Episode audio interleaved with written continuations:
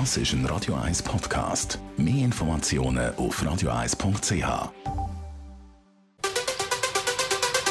Das ist der Doppelpunkt. Heute das Gespräch mit dem Peter Hostli, langjährigen USA-Korrespondent, und zwar nach einer ganz speziellen Woche in Bezug auf den Donald Trump und natürlich nach der Kündigung von dem Abkommen mit dem Iran. Am Mikrofon im Verlauf von dieser Stunde, Roger Schawinski. You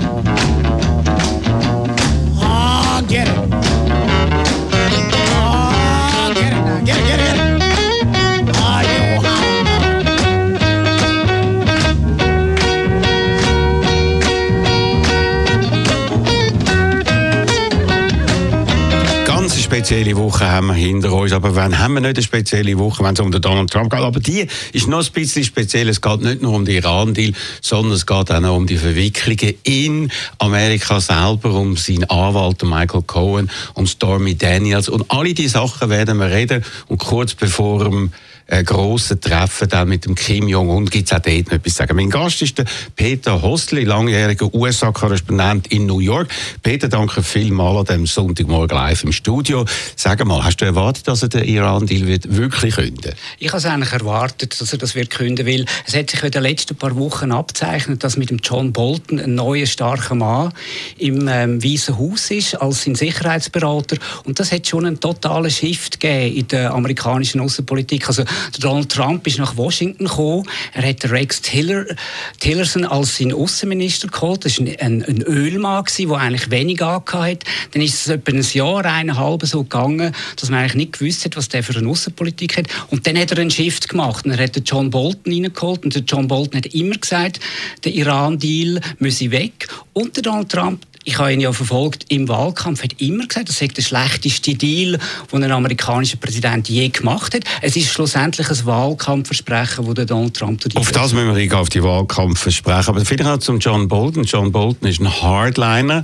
Er hat kürzlich an einem Vortrag gesagt, 2019 werden wir in Teheran feiern. Das heißt, es geht ihnen nicht um Sanktionen, sondern sie werden Regimewechsel. Sie wollen die Mullahs weg. Nicht nur der Muller wollen weg, sondern auch die Mullahs wollen weg. Und die Frage ist, äh, bringen sie das an? Also der John Bolton hat ja schon 1996 gesagt, wir müssen Regime changen im Iran, in Nordkorea und auch in Irak. Und er hat ja in einem Fall tatsächlich Erfolg gehabt, nämlich im Irak. Also, mit einem ähm, extrem teuren Krieg, mit sehr vielen Toten und schlussendlich mit, dem, mit der Gründung von der ISIS. Ich denke nicht, dass sie ähm, werden die Mullahs können changen, außer sie machen einen Krieg, weil mit der Kündigung vom Deal hat natürlich der Donald Trump extrem viel Druck auch können wegnehmen. Also ich meine, er kann eigentlich gar keine Sanktionen wirksame aufrechterhalten ohne Zusammenarbeit mit der EU, vor allem ohne China, Indien und auch Japan, wo viel mehr Geschäftsbeziehungen haben zum Iran, als das die USA hat. Genau, und das ist die heutige Situation. Schauen wir aber noch mal an, wegen der Wahlversprechen. Er hat er wirklich ein paar Wahlversprechen gemacht. Einer davon äh, ist eben, der Iran-Deal ist schlecht. Warum hat er das so schlecht gefunden? Weil es von Obama kommt. Alles, was Obama gemacht hat, ist schlecht. Er hat den Paris-Deal hat er gebrochen, Klimadeal, und hat er verkündet, der Deal ist schlecht, ich mache einen besseren. Passiert ist aber nichts, oder? Nein, also das ist das Problem von Donald Trump, dass er nicht einen besseren Deal machen kann. Wenn man aber den Iran-Deal genau anschaut, hätte er schon auch seine Probleme gehabt. Also zum einen hat, hat Iran nicht einfach aufgehört zu forschen. Sie haben 15 Jahre aufgehört. Und zum anderen hat Iran in dieser Zeit, also allein in den letzten zwei Jahren, bei den konventionellen Waffen extrem stark aufgerüstet. Das ist aber nicht ein Teil von dem Deal. Der Deal ist nur um Atomaufrüstung und dort hat es Kontrolle von der IAEA, also Internationalen Atomkommission. Die haben gesagt, sie halten sich an den Deal. Der Mike Pompeo hat sogar in seinem Hearing zum Außenminister noch im April gesagt, jawohl, sie halten sich an den Deal. Und jetzt kommt Donald Trump und sagt, sie halten sich nicht an den Deal. Und eben im Hintergrund steht Regime Change und das wollen sie jetzt anbringen mit Sanktionen. Und damit ist natürlich die Glaubwürdigkeit von der amerikanischen Außenpolitik gegenüber Europa, aber gegenüber allen anderen Staaten massiv gefährdet, oder? Also es ist auch eine große Gefahr, wo ähm, die Kündigung bringt. Ähm, das Magazin Foreign Policy hat eine interessante Analogie gemacht und gesagt, der einer der wichtigsten Deals, die die USA mal nicht eingegangen ist, ist der Versailler Vertrag. Das ist eigentlich ein, ein, ein, internationaler Vertrag nach dem Ersten Weltkrieg. Und der Vertrag, weil die Amerikaner quasi nicht dahinter gestanden sind, haben die Russen und die Deutschen gebraucht, um zu sagen, das sei Siegerjustiz und das ist zu einem extremen Aufrüsten gekommen. Und was man ja jetzt befürchtet, ist, gibt es schon eine Analogie, dass Saudi-Arabien natürlich ihr nukleares Programm wieder aufnimmt und dann hat man eigentlich eine viel, viel größere Gefahr. Also Saudi-Arabien gesagt, wenn die Iraner das machen, und die Iraner werden das, muss man annehmen, machen, wenn der Deal zusammengeht. Die Europäer, die versuchen ja jetzt zusammen, erstaunlicherweise mit Russland und China, dass der Deal weitergeht. Und ich finde, das ist eigentlich fast das Schlimmste, wenn man jetzt zurückschaut. Erst äh, vor, wie, wie lang ist es her, einen Monat oder zwei, hat es einen Fall gegeben, einen Fall Skripal in äh, England. Dort ist ein äh, russischer Ex-Agent vergiftet worden. Und darauf ab haben alle die Staaten haben gesagt, das ist fast schon ein eine Art, obwohl sie es nicht offiziell gesagt haben, der NATO-Artikel 5, wenn ein Staat angegriffen wird, dann müssen wir reagieren. Das ist vielleicht ein Test von Putin, um zu schauen, ob es funktioniert. Es hat funktioniert. Am meisten Diplomaten ausgewiesen haben die USA. Und dort ist man zusammengestanden. Und jetzt plötzlich die Europäer im Stich gelassen von Amerika müssen jetzt zusammen mit Russland, ausgerechnet mit Russland und mit China schauen, dass der Deal irgendwie noch über die Runde kommt. Das ist doch grotesk. Also was die Aufkündigung vom Deal eindeutig ist. Also ist, dass der Donald Trump ähm, die Europäer lässt, quasi im Regen stehen. Er hat sie auch extrem vorgeführt. Also der französische Präsident Macron war dort, der hat zwei Tage lang den Trump gestreichelt. Ah, Merkel war ja, ja. in Washington, gewesen, der Boris Johnson, der britische Außenminister. Und er hat bis vor wenigen Tagen hat er noch aktiv, hat der Pompeo gesagt, ja, vielleicht ist es noch nicht so. Also er hat sie gezeugt und dann hat er sie total im Regen stehen lassen. Aber was wird da passieren? Werden sich das die Europäer gefallen lassen? Lassen. Es geht jetzt vor allem eben, dass die Wirtschaftssanktionen, sagt Amerika, die machen nicht nur wir jetzt stärker gegen den Iran, sondern alle Firmen, die mit dem Iran handeln, die werden auch bestraft. Also ich glaube, das wird zu einer riesigen Belastung führen von eben von der westlichen Allianz, die jetzt so brüchig ist wie schon seit Jahrzehnten nicht mehr. Und auch die Schweiz ist betroffen. Wir haben heute können lesen, in Sonntagszeitung, auch Schweizer Firmen natürlich, die mit dem Iran dealen. Kann sich das die Schweiz, kann sich das Europa erlauben, auf das eingehen? Oder was wird da passieren? Also ich habe da meine grössten Zweifel. Absolut. Ich meine, für Europa ist das ein riesiger Weckruf. Ich meine, seit 70 Jahren ist die USA die Schutzmacht für Europa. Ähm, es gibt das NATO-Abkommen und so. Und jetzt merken die Europäer, ähm, dass die Amerikaner eigentlich nicht mehr verlässliche Partner sind. Und das ist für eigentlich das wichtigste Bündnis auf der ganzen Welt, nämlich zwischen Europa und den USA, ist das eine große Gefahr. Und Europa steht jetzt da sehr allein da. Und sie müssen jetzt neue Allianzen finden. Man hat auch gesagt, das ist ein Weckruf für Europa, dass sie vielleicht selber ihre Verteidigung in den Griff nehmen und sich nicht mehr einfach auf die USA verlassen ähm, Der Spiegel-Chefredakteur sagt das ein bisschen anders. Er sagt, wir sollen jetzt einfach den Donald Trump aussitzen. Das geht noch eineinhalb, äh, noch zweieinhalb oder noch sechseinhalb Jahre. Und dann soll man sich auf eine neue Außenpolitik mit einem neuen Gut, amerikanischen aber trotzdem jetzt, also jetzt, dass man das akzeptiert, dass eigene Firma in einer imperialistischen Manier, wie man sie sich überhaupt nicht mehr gewöhnt ist, Firmen aus der Schweiz und aus Deutschland oder Frankreich bestraft werden sollen, weil Amerika ein Deal bricht, ein klarer Deal bricht. Der Deal ist gebrochen worden, weil der hat keine Kündigungsfrist gehabt. Der hat nur die Klausel drin gehabt, wenn Iran sich nicht daran halten, bewiesen worden ist bis jetzt, hat sich da gehabt. Nur dann kann man aufgründen. Und ohne dass das passiert ist, äh, ist jetzt die Situation entstanden, einfach weil der Donald Trump alles, was der Obama gemacht hat, schlecht findet und wahrscheinlich hofft eben, er könnte A, entweder einen besseren Deal machen oder noch viel besser, dass die Mullahs gestürzt werden. Und Europa muss doch irgendwie schauen, ob man dem einfach nicht etwas entgegensetzen Kann das überhaupt Europa? Oder Europa versucht, ich meine, Europa versucht das mit dem Donald Trump zu machen, was der Trump versucht. Er will ja eine grosse Lösung für Iran. Er möchte eigentlich, dass Saudi-Arabien und Türkei ebenfalls am Tisch sitzen. Die sind ja beim letzten Deal nicht dabei gewesen und sie sind vor allem nicht zufrieden gewesen. Und wenn die Europäer jetzt ähm, ihre, ihre Frustration sich nicht als Opfer sehen, sondern dass sie aktiv werden, mehr Verantwortung übernehmen, weil was die Europäer ja in den letzten Jahren nicht gemacht haben, ist Verantwortung übernommen. Ähm, Angela Merkel hat zwar gesagt, wir können uns nicht mehr auf die USA verlassen, wir müssen das Zeug selber machen, aber gemacht haben die Europäer nichts. Wenn sie jetzt quasi ähm, die Situation nutzen und sehr aktiv auch mit Russland und mit China versuchen, Saudi-Arabien und Türkei zu beziehen, dann kann ja je nachdem etwas Gutes rauskommen. Das ist ja quasi das, was Donald Trump immer versucht zu machen. Der Donald Trump hat keine Erfahrung in der Außenpolitik, aber er hat Erfahrung als Geschäftsmann. Er sitzt mit jemandem am Tisch, bedroht ihn und hofft, dass nachher das Gegenstück kommt. Und wir wissen jetzt noch nicht, ob das nicht kommt. Gut, seine Drohungen sind meistens leere Drohung. Er hat x Medien immer bedroht, er werde sie einklagen, hat sie einschüchtern, hat dann nicht funktioniert. Und die Frage ist jetzt natürlich, was passiert jetzt, wenn es nicht weitergeht mit dem Deal? Und vieles deutet darauf hin. Und der Donald Trump hat gesagt, und wenn dann die Iraner jetzt schon anfangen, wieder ihre Atomaufbereitung zu machen, dann müssen sie sich äh, wirklich äh, gefasst machen, dass wir dann werden die schärfsten Maßnahmen ergreifen. Was ist jetzt das für eine Drohung? Das heißt, das könnte ja noch Krieg sein, etwas anderes gibt es dann nicht mehr nach Sanktionen. Und die Frage ist, ist Amerika bereit nochmal für einen Krieg gegen den Iran? Gerade nach dem Irakkrieg, den du erwähnt hast, gerade nachdem Donald Trump noch vor kurzem gesagt hat, seine 2000 Mann Truppen in Syrien wollen zurückziehen. Das ist doch eine leere Drohung, oder?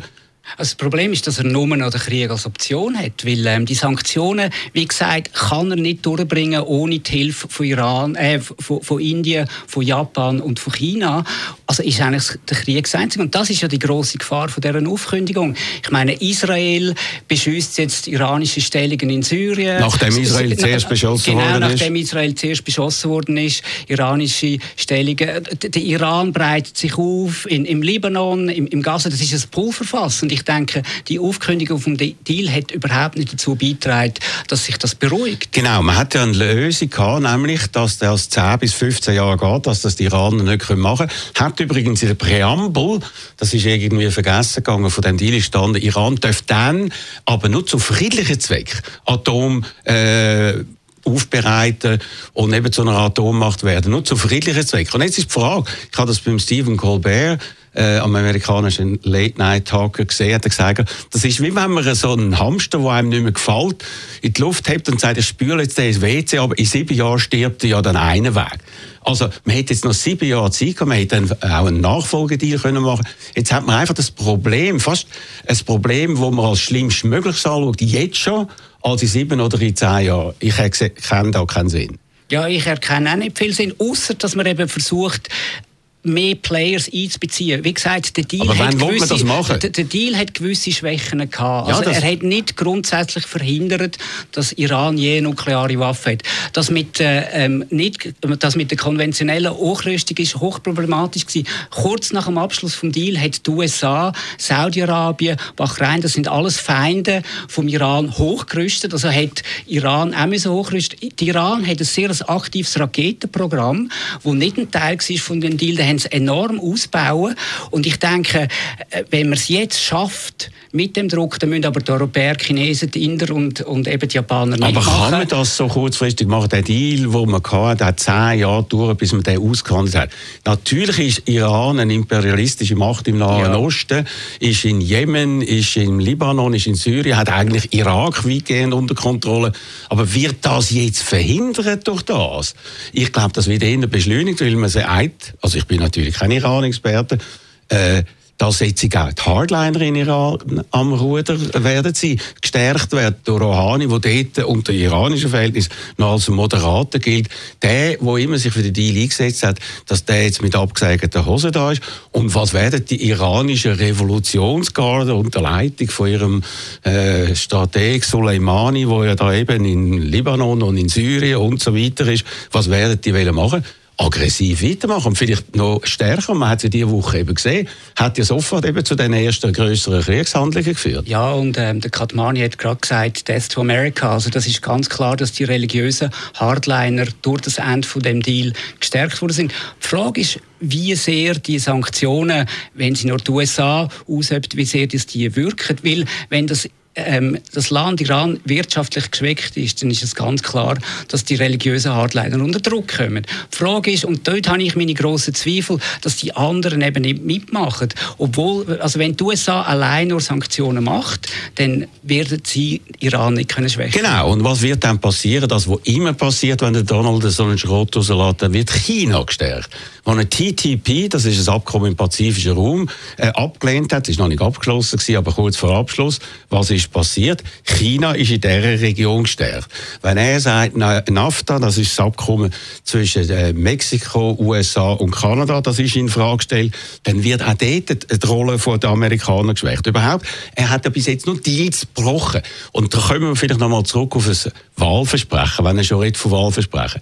Das Wahlversprechen, das er am meisten immer wieder äh, an jeder Rede gesagt hat, wo am meisten Anklang gefunden hat, wo eigentlich der Kern ist von seiner Politik ist, war, we're gonna build a wall and Mexico will pay for it. Hat nicht funktioniert, weil dort hat er eine Gegenpartei gebraucht. Mexikaner zahlen, nicht einmal die Amerikaner wollen das zahlen.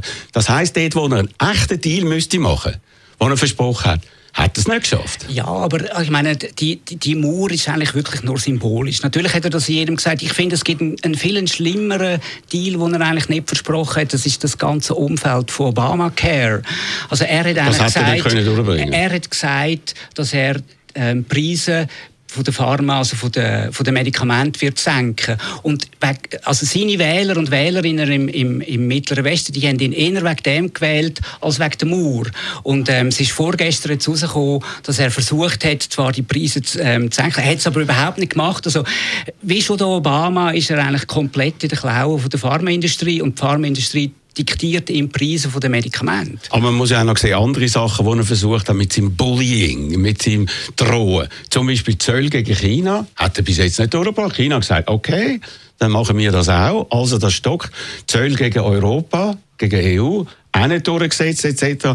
Er ist eigentlich ein zahlloser Tiger bis jetzt. Aber eben das mit dem Iran-Abkommen ist das erste Mal, wo er wirklich etwas ganz weltpolitisch Grosses macht, wo niemand weiß, wie es weitergeht. Und die Frage ist, wer kann das irgendwie noch kontrollieren? Eben, du hast gesagt, der Tillerson ist weg, aber der McMaster ist auch weg, sein Sicherheitsberater. Mhm. Der Gary Cohn ist weg, sein Wirtschaftsberater. Die Erwachsenen sind nicht mehr da, sagt man. Die Adults in the room sind nicht mehr vorhanden. Es ist nur noch Pompeo und Bolton. Und das macht einem Angst. Ja, was es vor allem ist, es ist genau das Gegenteil von dem, was Donald Trump versprochen hat. Er hat ja gesagt, I'm going to drain the swamp, also dass er quasi die alteingesessenen Leute aus Washington rausgeht und neu bringt. Und in, in, in Washington wird eigentlich regiert von den Thinktanks, und zwar seit Jahrzehnten kommt ein Demokrat rein, dann sind es die demokratischen Thinktanks, kommt ein Republikaner rein, dann sind es die republikanischen Thinktanks. Der Trump war anders gewesen, der ist mit dem Tillerson reingekommen und, und, und solche Leute aus der Wirtschaft. Nach einem Jahr hat er gemerkt, es funktioniert nicht. Und jetzt sind es wieder die altgesessenen Thinktanks. Und dort ist also konservative die Thinktanks, konservative, ja andere. Die konservativen Thinktanks, vor allem die Leute um den John Bolton. Und ich meine, der, der, der Irakkrieg ist wirklich die schlimmste außenpolitische Entscheidung gewesen in der amerikanischen Geschichte, wenn du mich fragst. Und jetzt ist genau einer von den wichtigsten Architekten hockt ähm, neben Donald Trump und ist eigentlich der außenpolitische Strateg. Go ich glaube, er hat mehr Einfluss als der Pompeo. Also, reden wir doch über Drain the Swamp, also dass man den Sumpf austrocknen vor allem im Zusammenhang mit den Russland-Untersuchungen. Unser nächstes Thema, was hören wir als zweiten Titel da? The Secret to a Long Life ist Knowing When It's Time to Go von Michel Schacht.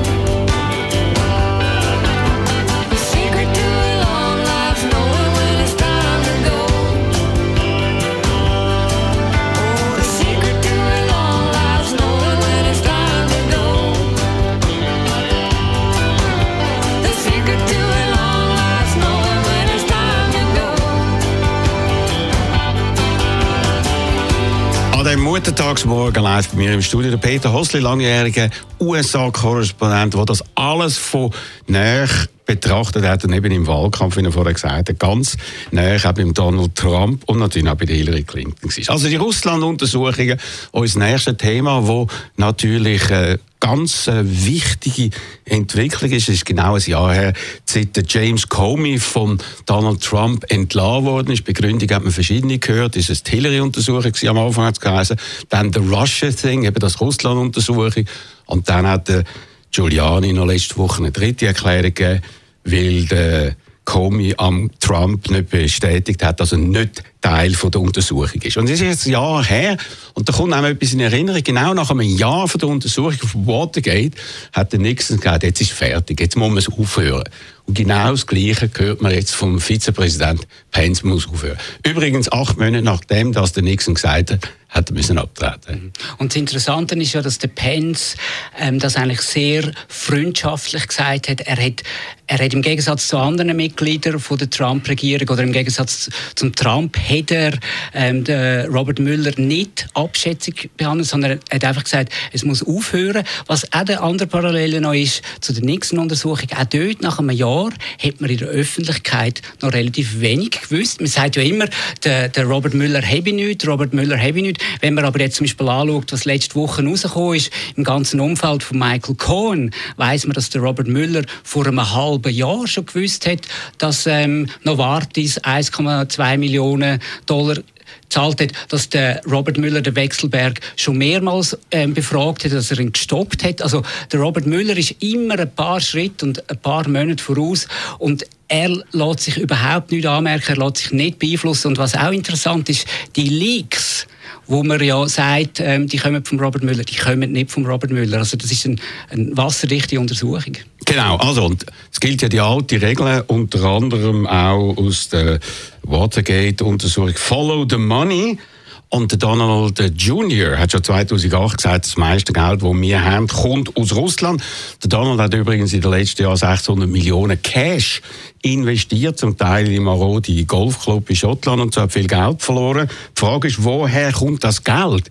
Und da amerikanische Banken ihm nach seinem Skandal und Bankrott in Atlantic City kein Geld mehr lehnen, kann man die Frage stellen. Es gibt noch die Deutsche Bank, erstaunlicherweise, die offenbar grosse Deal hat. Und die Frage ist natürlich, sind es vor allem russische Banken, die dort dahinter stehen? Der Mal hat übrigens 13 Russen angeklagt, darunter eben auch der Wix Viktor Wechselberg von Sulzer irgendwie kontrolliert, Schmolz und Bickenbach, Züblin etc., also Schweizer Firmen. Und das Geld ist jetzt eingefroren worden und der, äh, der Wechselberg ist ganz klar aus dem Putin-Umfeld. Das ist ein ganz ein guter Freund von Putin. Er ist einer der reichsten Männer von, von Russland und er ist extrem nah involviert in die Affäre. Also er hat teilgenommen am Abendessen von der Amtseinführung von Donald Trump 2017.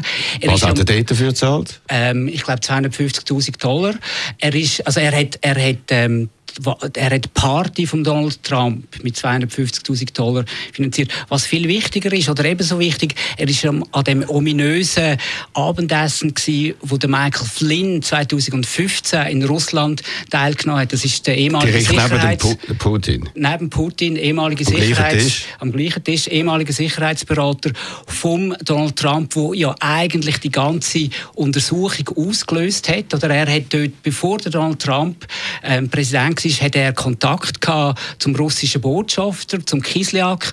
Und das hat eigentlich die ganze Beziehung von Kollusion hat das eigentlich ausgelöst. Und der Wechselberg ist ebenfalls an dem Essen gewesen. Was aber jetzt das Brisanteste ist, letzte Woche ist bekannt worden, dass die Firma vom Wechselberg an die Firma von Michael Cohen, der Michael Cohen ist der Anwalt von Donald Trump, 500.000 Dollar überwiesen hat. Genau, und da fragt man sich, warum. Also Michael Cohen ist der Privatanwalt, er hat noch andere Anwälte, dort gibt es immer Änderungen in dem Team, weil die meisten gehen immer wieder schnell, weil sie sagen, er lost nicht oder er zahlt nicht, also wir können mit dem nicht zusammenarbeiten, über das müssen wir noch rasch reden. Hat ihm 500'000 Dollar gegeben und hat sich offenbar irgendwelche Goodies erwartet aus der Trump-Welt, weil der Michael Cohen hat ja das versprochen. Das ist so ein erster Ansatz oder ein weiterer Ansatz von der Russia äh, Connection. Aber jetzt eben sind ja auch noch andere Firmen dort am Michael Cohen sind irgendwie auf der Linie gegangen, unter anderem AT&T, grosse oder fast die grösste amerikanische Telekommunikationsfirma und Novartis. Und da müssen wir jetzt über Novartis reden. Wieso zahlt Novartis 1,2 Millionen an einen Michael Cohen, um sich da irgendwie etwas äh, zu verschaffen, irgendwelche Vorteile in Amerika zu verschaffen? Also für mich ist das eine der dilettantesten Aktionen von einer Schweizer Firma, die ich je gehört habe. Man muss vielleicht kurz ausholen. Also der Michael Cohen hat drei Wochen vor der Wahlen eine Firma gegründet in Delaware. Die Firma heißt Essential Consultants. Die Firma besteht aus ihm und ist eigentlich eine Briefkastenfirma.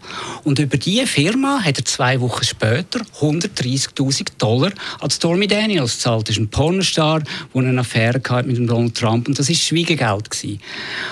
Kurz darauf hat Michael Cohen verschiedene amerikanische und Schweizer Firmen angegangen und gesagt, wenn ihr Nähe möchtet zum Präsident, dann kann ich euch die garantieren, zahlt mir das. Also er hat eigentlich Lobbyingdienste Obwohl angeboten. er in Amerika nicht Er ist registriert nicht ist. registriert und das muss man dort. Also, also Lobbyismus ist ein ehrenhafter Beruf in Amerika, Anrüchung, aber es ist reguliert, man muss registriert sein.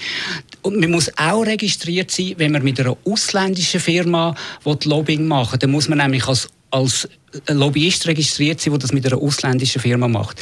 Novartis ist kontaktiert worden und dann haben die im Februar 2017, wenige Tage nach der Amtseinsetzung von Donald Trump, einen Deal gemacht mit ihm, einen Vertrag und haben gesagt, wir zahlen dir jeden Monat 100.000 Dollar, wenn du uns hilfst, Gesundheitspolitik zu machen. Der Michael Cohen hat keine Erfahrung mit dem, er ist nicht ein registrierter Lobbyist gewesen und Novartis hat tatsächlich den Vertrag abgeschlossen, obwohl sie eine hochzahlte Lobbying-Abteilung haben. Dann hat es ein Treffen gegeben im März. Die Lobbying-Abteilung von der Novartis hat sich mit dem Michael Cohen getroffen. Die haben herausgefunden, ähm, der hat keine Ahnung von dem und der kann uns nicht weiterhelfen. Trotzdem? Trotzdem haben sie jeden Monat 100'000 Dollar nach Delaware Und weiter, äh, wie sie weiterzahlt haben, wenn sie Angst haben, wenn sie jetzt am äh, Michael Cohen, der als Anwalt und als Freund von Donald Trump gilt, das Geld nicht mehr schicken, dann gäbe das negative Konsequenzen. Absolut. Und das hat Michael Cohen gewusst. Und der Michael Cohen hat nachher tatsächlich, also der Joe Jimenez hat den Deal eingeleitet. Das ist der CEO, CEO.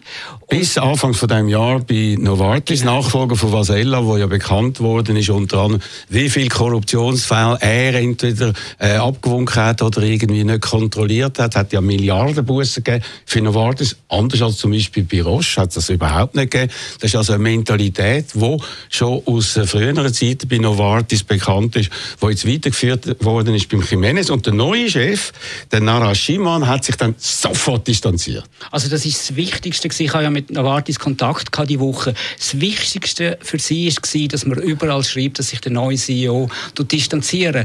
Ähm, der Michael Cohen hat den neuen CEO tatsächlich auch kontaktiert nach dem Auslaufen von dem Vertrag und hat gefragt, können wir den Vertrag nicht weiterlaufen lassen? Novartis hat abgewinkt. Was aber schon interessant ist, ist, dass der, dass der neue CEO am Tisch, am WEF gehockt ist im, im, im, November, äh, im Januar 2018 mit Donald Trump. Gut, das- aber die, die, weiss die, nicht, Nähe, also die Distanz hat man dann nicht gesucht, obwohl Novartis zu dem Zeitpunkt, das darf man nicht vergessen, vom Robert Mueller schon kontaktiert worden ist. Die sind im November 17 kontaktiert worden. Die haben gewusst, dass, dass da eine Untersuchung stattfindet. Also rings um den Donald Trump herum gibt es eben den Swamp, gibt den Sumpf, der immer grösser wird und näher am Präsident ist als je zuvor. Und genau, das ist einer von seinen Wahlversprechen gewesen, ist sogar äh, letzte Woche an so einem Anlass gewesen, einer von diesen Rallyes, wo er das wieder erwähnt hat. Er will drain the swamp und die Leute haben das gesagt, obwohl irgendwie muss das ein Text sein, wo sie äh, noch reingeschoben haben, wo ein alter Text ist, obwohl genau jetzt bewiesen wird, dass der Swamp tiefer und grösser und schlimmer ist als je zuvor. Er hat ja der Hillary Clinton immer vorgeworfen, ähm, sie habe das System von Pay to Play. Also wenn man mit den Clintons oder mit den Demokraten etwas machen will, dann muss man Geld zahlen. Was man jetzt sieht die Wochen ist, dass, dass das noch viel extremer ist. Also es ist nicht so, dass eine Regierungsperson oder eine offizielle Lobbyfirma ist, sondern der Fixer von Donald Trump, der, persönliche der Anwalt, Mischler. der Mischler, ja. Genau. Und, und, und was der ja gemacht hat, der hat ähm, eine, eine, eine Affäre zum Schweigen gebracht. Und der Rudy Giuliani, der jetzt der Anwalt ist von Donald Trump, hat gesagt, das sei ein ganz normales Gebaren. Er ist wegen dem dann auch entlassen worden von dieser Anwaltsfirma, die er dafür arbeitet. Aber nicht von Donald Trump. Nicht von Donald Trump. Und er hat vor allem gesagt, ja, er geht davon aus, das habe der Michael Cohen noch in anderen Fällen gemacht. Genau, aber da muss man noch sagen, äh, wo das Geld angegangen ist, das weiß man bisher nicht. Man weiß nur, es ist zum Michael Cohen gegangen, drei bis vier Millionen.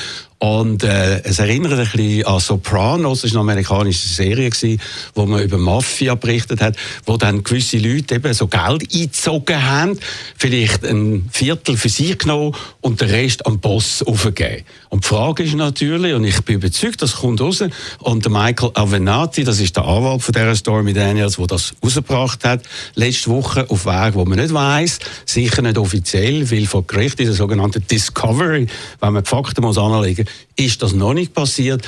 Der hat wahrscheinlich auch Angaben, wo das Geld hingegangen ist. Und das könnte dann noch besonders brisant sein. Es sind zwei Fragen entscheidend. Was hat Donald Trump über die äh, Briefkastenfirma gewusst, oder? Und woher ist das Geld? Und ich meine, in einem Fall wissen wir, woher das Geld ist, nämlich zu Stormy Daniels. Ähm, der Rudy Giuliani hat gesagt, er habe dann später, also der Donald Trump, habe das aus seinem privaten Geld zurückgezahlt, aber eine interessante rechtliche Frage in dem Zusammenhang ist noch, sind die Gelder, die über die Essential Consultants abgewickelt worden sind, sind das Parteispenden? Also ist das eine Wahlkampfspende von einzelnen Leuten? Und dort besteht eine, eine, eine juristische Gefahr für Donald Trump. Aber keine grosse. Äh, das Maximum für eine Spende ist 2700 Nein, aber ich meine, die Dollar. Bestrafung ist dann vielleicht nicht so groß, wenn man so das bricht. Also, das würde ihm nicht den Kopf kosten. Viel schlimmer ist natürlich die ganze Maler-Untersuchung. Und der Donald Trump hat ja vor vor längerer Zeit schon gesagt, ja, ja, ich würde gerne mit ihm reden.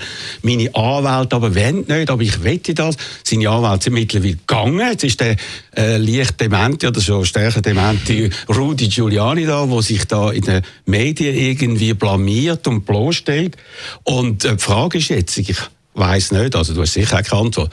Wird er aussagen beim Maler oder wird nicht? Also mein Tipp ist, er wird es nicht machen, außer sein äh, Ehrgeiz oder seine Überheblichkeit ist so groß und das kann man ja irgendwie auch äh, unterstellen, dass das Gefühl hat, ich bin dann noch viel besser als die anderen und ich werde denen schon sagen, wo Gott hockt. Also wäre ich der Anwalt von Donald Trump, würde ich ihm davon abhal- abraten, auszusagen. Wenn er würde zitiert werden, was er wahrscheinlich nicht kann, wird er sicher Recht, also von seinem, von seinem Recht Gebrauch machen, das sogenannte Fifth Amendment ähm, abrufen. Das hat es noch nie gegeben. Das hat es noch nie gegeben. Nein, und er hat ja gesagt, im Wahlkampf hat er gesagt, wer nimmt den Fifth Amendment? Das heisst, man muss nichts sagen, wo eigentlich uns selber beschuldigt. Er hat gesagt, nur die Mafia macht das. Das ist richtig. Also, äh, äh, es ist komisch, wenn ein Regierungsvertreter das Fifth Amendment nimmt. Wieso ist Ähm, es Schuldigenständnis? äh, äh, Also, äh, Ah, ja? Ver- Verfassungsanwälte sagen auch, wir müssen aufpassen. Das sage ich auch eine Vorurte Vorverurteilung, wenn man das als Schuldeinkenntnis tut- tut bezeichnen. Ich denke, jeder hat das Recht in den USA auf, auf das Fifth Amendment. Aber ich glaube viel eher, dass er nicht wird aussagen will, weil die Gefahr, dass er eine Meinheit begeht, ist so extrem. Weil der, der Donald Trump macht das Maul auf und dann lügt er und das weiß man. Und Das weiß er aber nicht. Weil er hat zum Beispiel letzte Woche eine interessante und eigentlich logische Definition gegeben von Fake News.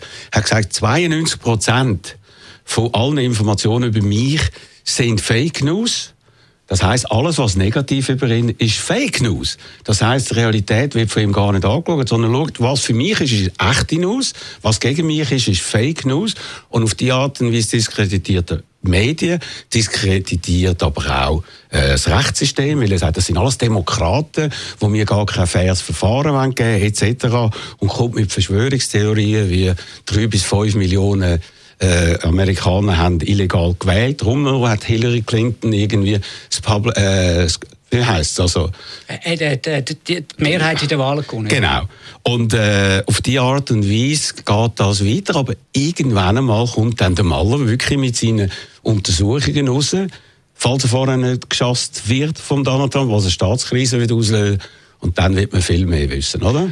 Also das hängt jetzt natürlich sehr stark vom Wahlausgang ab im Herbst. Das ist ganz eine wichtige Wahl, nämlich ähm, Kongresswahl. Also ein Drittel vom Senat und das ganze Repräsentantenhaus werden im November neu gewählt. Und das ist nur noch Momentan- sechs Monate? Das ist nur noch sechs Monate. Und man geht eigentlich davon aus, dass jetzt die ganze Maleruntersuchung abgefahren wird, weil das einen Einfluss hätte auf die Wahlen. Ich könnte mir durchaus vorstellen, dass der Bericht erst nach den Wahlen rauskommt. Und Aber- dann könnte man, wenn der negativ ist für den Trump, könnte dann das von Demokraten möglicherweise beherrschte Repräsentant aus das Impeachment anfangen. Absolut. Ich meine, momentan sind etwa 24, ähm, 23 republikanische Sitze sind gefährdet. Ähm, Demokraten müssen 24 gewinnen. Also dann hätten sie wieder die Mehrheit. Es sieht eher für eine Mehrheit im Repräsentantenhaus als im Senat. Allerdings haben, ähm, das ist ein bisschen untergegangen in dieser Woche, hat eine Vorwahl in Ohio gezeigt, dass eigentlich die republikanischen Wähler ähm, enthusiastischer sind für ihre Kandidaten als Demokraten. Das ist eine Aber- gewisse Gefahr. Es sind mehr Republikaner in der Vorwahl Aber in vorherigen Abstimmungen in Virginia und in äh, äh, Arkansas und Alabama ist es umgekehrt. Also in den Umfragen deut- deutet es schon auf einen, auf einen starken demokratischen Sieg hin. Wenn ich, wenn ich Demokraten momentan ein bisschen anschaue, sie sind schon sich ein bisschen, complacent. Also es fehlt ein bisschen der Druck. Sie haben keine Sie haben Führungsfigur keine als Führungsfigur potenzielle Gegenkandidatur gegen den Trump in 2006. Reden wir doch jetzt noch am Schluss äh, von dieser Sendung über etwas ganz Wichtiges, nämlich über Nordkorea und Kim Jong-un. Was ist dein erster Musiktitel? Gimme Shelter von den Rolling Stones.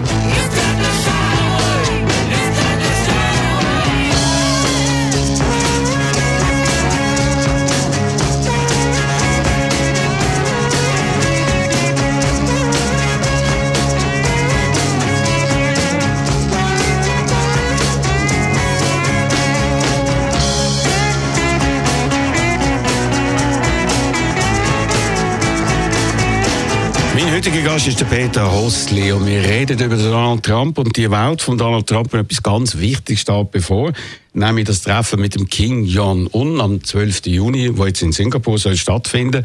Und dort wird er einen Deal machen, seinen allerersten Deal. Weil bis jetzt hat er ja noch noch Deal gebrochen, ist ein Dealbreaker, kein Dealmaker. Und du hast das Gefühl, Peter, das ist ein guter Zug. Ich muss sagen, ich bin recht beeindruckt von Donald Trump, was er in Nordkorea bis jetzt erreicht hat.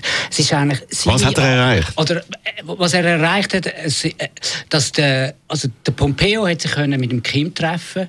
Ähm, der Südam südkoreanische Präsident Moon hat sich mit dem Kim treffen. Es hat, ist zu einem Handschlag gekommen. Ich bin an dieser Grenze gestanden zwischen Nord- und Südkorea. Ich habe noch nie so etwas Angespanntes gefunden. Die haben sich dort die Hand gereicht. Der Kim ist auf die andere Seite gelaufen.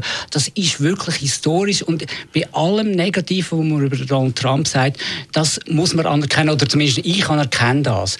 Und er hat vor einem Jahr hat er den, den, den Kim als Rocketman bezeichnet. Vor einem halben Jahr. Äh, Oder vor einem halben Jahr. Er hat droht mit einem Atomschlag. Er von Fire and Fury ist gewesen. Und jetzt sitzt sich der Kim mit dem Donald Trump her. Und das finde ich eine Leistung, die bis jetzt kein amerikanischer Präsident geschafft hat vor dem Donald Trump. Also gut, da finde ich ganz anders. Das ist das Gegenteil, weil man hat immer bis jetzt gesagt, erst am Schluss, wenn ein Deal ist, geht man mit dem. Man dann nicht die Legitimation geben. Frühere Präsidenten haben sich verweigert dem. Und jetzt sagt der Donald Trump, wie mit der Botschaft äh, von USA in Israel, man macht Vorableistung, ohne dass man von der Gegenseite etwas fordert, sitzt jetzt mit ihm zusammen, hat ihn da damit auf ein ganz anderes Level genommen. Und äh, 1985 übrigens, Peter, und 1992 hat schon Abkommen gegeben oder Versprechungen von Nordkorea, sie hören auf mit Atombomben. Es ist genau das Gegenteil passiert. Weil die Atombombe ist das, was das Regime irgendwie als Zentrum von ihrer Politik sieht, ist ihre Lebensversicherung, weil sie sagen, nur wenn wir die Atombombe haben, dann passiert nicht das, was am Gaddafi passiert ist, was am Saddam Hussein passiert ist. Und darum, meiner Meinung nach, kann das kein Deal geben, wo am Schluss wirklich äh, die Atombomben zerstört werden unter internationaler Kontrolle, sondern es wird irgendeinen Deal geben, was so den Anschein hat, weil der Donald braucht das jetzt unbedingt, irgendeinen Erfolg, wo der Anschein hat, es passiert etwas und Nordkoreaner werden beschissen. Also Nord für die Atombombe ist für Nordkorea im heutigen Zeitpunkt nicht mehr das Wichtigste. Das Wichtigste für den Kim ist, dass er das Land überhaupt kann retten kann. Weil das Land ist am Verhungern, es ist wirtschaftlich am Boden. Es Das interessiert ihn doch nicht. Er hat ja Hunderttausende versklavt. Er hat ja das durchgezogen. Die Politik, da hat er überhaupt kein Mitleid mit den eigenen und, Leuten. Und, und wenn der Kim auch nur ein bisschen gefährlich werden dann wird Peking ihn sofort stoppen. Das weiß der Kim, das weiß der Was Donald gefährlich Trump. werden? Ja, wenn er eine Atombombe hat. Das Er ist hat China ja, das Er hat ja. China, Das ist doch der Unterschied China gegenüber früher. China wird Nordkorea sofort stoppen. Was ich eine größere Gefahr finde für die, für die Halbinsel, ist, dass quasi durch den Deal jetzt die südkoreanischen Nationalisten enormen Auf, Auftrieb bringen. Sie möchten quasi Ihr grosses Ziel ist, dass die USA verschwindet von der, von der koreanischen Halbinsel. Und das würde einen, enormen Machtshift geben, der nachher nach China würde gehen. Und das ist etwas, was Japan nicht hat. Also, was könnte passieren, ist eine ähnliche Destabilisierung wie im, im, im Nahen Osten. Gut, also ich glaube, das ist genau das Gegenteil, was wird passieren, nämlich, dass da kein richtiger Deal wird ankommen. Und äh, der Trump, der noch gesagt hat, Little Rocket Man und so weiter, wo er jetzt gelobt hat, weil er drei Amerikaner, die er gekappert hat, rausgelassen hat, hat er in den höchsten Tönen gelobt. Und jetzt kommt noch das Schlimmste dazu. Der Donald Trump hat ja viel mehr erreicht in seinem Leben, als er sich je erhoffen Nicht nur ist er reich geworden, er ist auch Präsident geworden, jetzt hat er ein neues Ziel der Nobelpreis. Und der Nobelpreis kommt dann nur über, wenn er äh, eben einen richtigen Friedensvertrag kann machen Aber das ist ja voll, völlig irre, weil man sich überlegt, wenn man so Deals anschaut, die es schon gegeben hat, die dann am Schluss Nobelpreis gegeben hat, unter anderem in Vietnam, unter anderem Israel, Palästina, da kommen beide Seiten den Friedensnobelpreis über. Und die Vorstellung, dass der Kim, der Schlechter, der seinen Halbbruder vergiftet hat, der seinen Onkel verbombt hat, der Hunderttausende versklavt hat, einen Friedensnobelpreis überkommt, Das ist also überhaupt nicht äh, äh, erklärbar und das geht dann einfach nicht. Aber der Donald Trump wird alles versuchen und er, er greift das immer wieder auf. Jetzt auch in den Gesprächen der letzten. Nobelpreis. Everybody talks about it. I should get it, but I don't say anything. Also der will das unbedingt. Und das ist die große Gefahr, dass er sich vom Kim Jong-un über den Tisch ziehen lassen wird, nur um auf diese Art und Weise noch den allerhöchsten und grössten und letzten Preis zu bekommen. Ich denke auch, dass der Donald Trump unbedingt den Friedensnobelpreis ähm, gönnt. Ich finde auch, wenn er Dass er nicht tatsächlich- bekommt, meinst du? dass, er, nein, nein, ich glaube, dass er ihn unbedingt will, Ja. dass er ihn verdient, wenn es zu Frieden kommt in Nordkorea und wenn die tatsächlich ihre Atomwaffen ähm, abschneiden. Da bin ich tatsächlich der Meinung. Aber dann und, muss aber- und, und dann kommt, der, kommt der. Kim nämlich auch. Es gibt ja andere Beispiele in der Geschichte. Also der, der de Klerk und der Nelson Mandela, der Yasser Arafat und Peres. Das sind tatsächlich zwei komplett verstrittene Parteien aufeinander zugekommen. Und ähm, du und ich haben wahrscheinlich auf beiden Seiten die gleichen Sympathien. In, in dem Fall haben wir wahrscheinlich keine Sympathien. Aber ähm, wenn die das tatsächlich herbringen, dann ist das auch eine Leistung, die meiner Meinung nach Respekt verdient. Gut, ich glaube es erst, wenn ich es habe, oder vor allem, wenn die internationale Atomenergiekommission sagt, die haben das zerstört, sowohl die Raketen wie auch die Atombomben. Und ich glaube, das wird nicht passieren, weil du sagst, er wird dann sein Regime retten und ich würde sagen, dann würde er sein Regime total gefährden. Also ich glaube, Wirtschaft, das wirtschaftliche Problem ist für den Kim momentan extrem viel größer als irgendwas anderes, als das geopolitische. Und er macht ja tatsächlich ermutigende Schritte. Ich meine, die Freilassung von diesen Geiseln. Jetzt hat er auch die internationale Presse eingeladen. Ich habe schon ein paar Mal versucht, ein Visum überzukommen für Nordkorea. Ich habe es noch nie geschafft. Ich könnte Ende Mai gehen, schauen, wie sie die, äh, wie sie den sagt, wo sie die, die Tests, äh, wie sie den abbauen. Also da, da, da findet etwas statt, wo ich der Meinung bin, das muss man anerkennen. Gut, also ich glaube, das ist alles pour la Galerie. Das geht nicht an der Realität und als Entscheidende, nämlich, dass die, die Atomwaffen werden frei aufgeben. Man weiss, der Gaddafi hat ja das gemacht.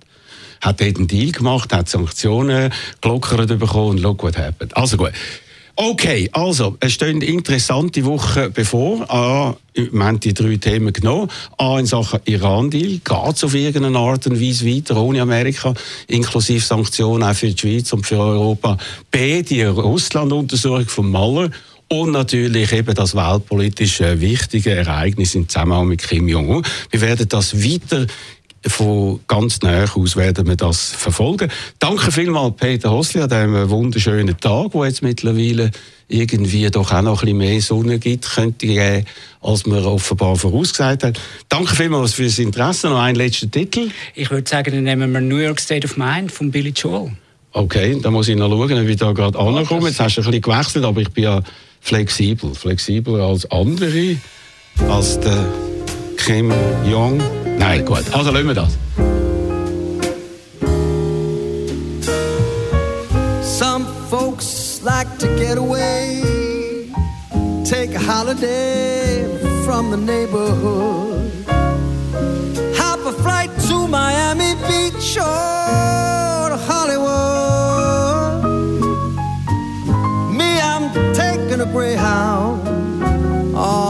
Hudson River line.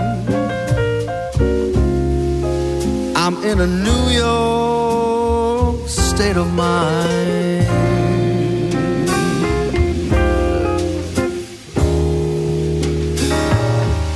I've seen all the movie stars in their fancy cars and their limousines. Been high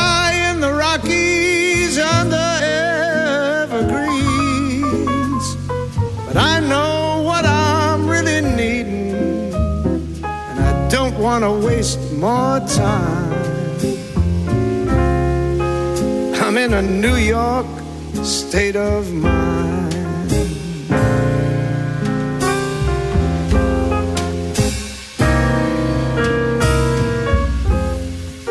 It was so easy living day by day out of touch with the rhythm and blues.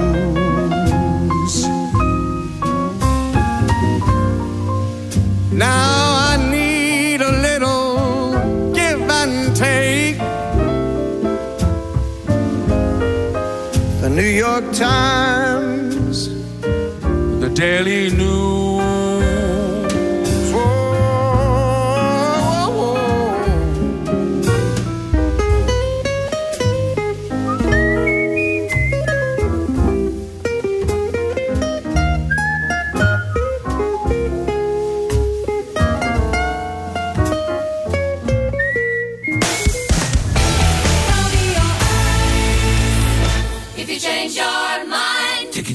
first in line. Honey, I'm still free. Take a chance on me. If you need me, let me know. Gonna be around. If you got no place to go when you're feeling down. If you're all alone.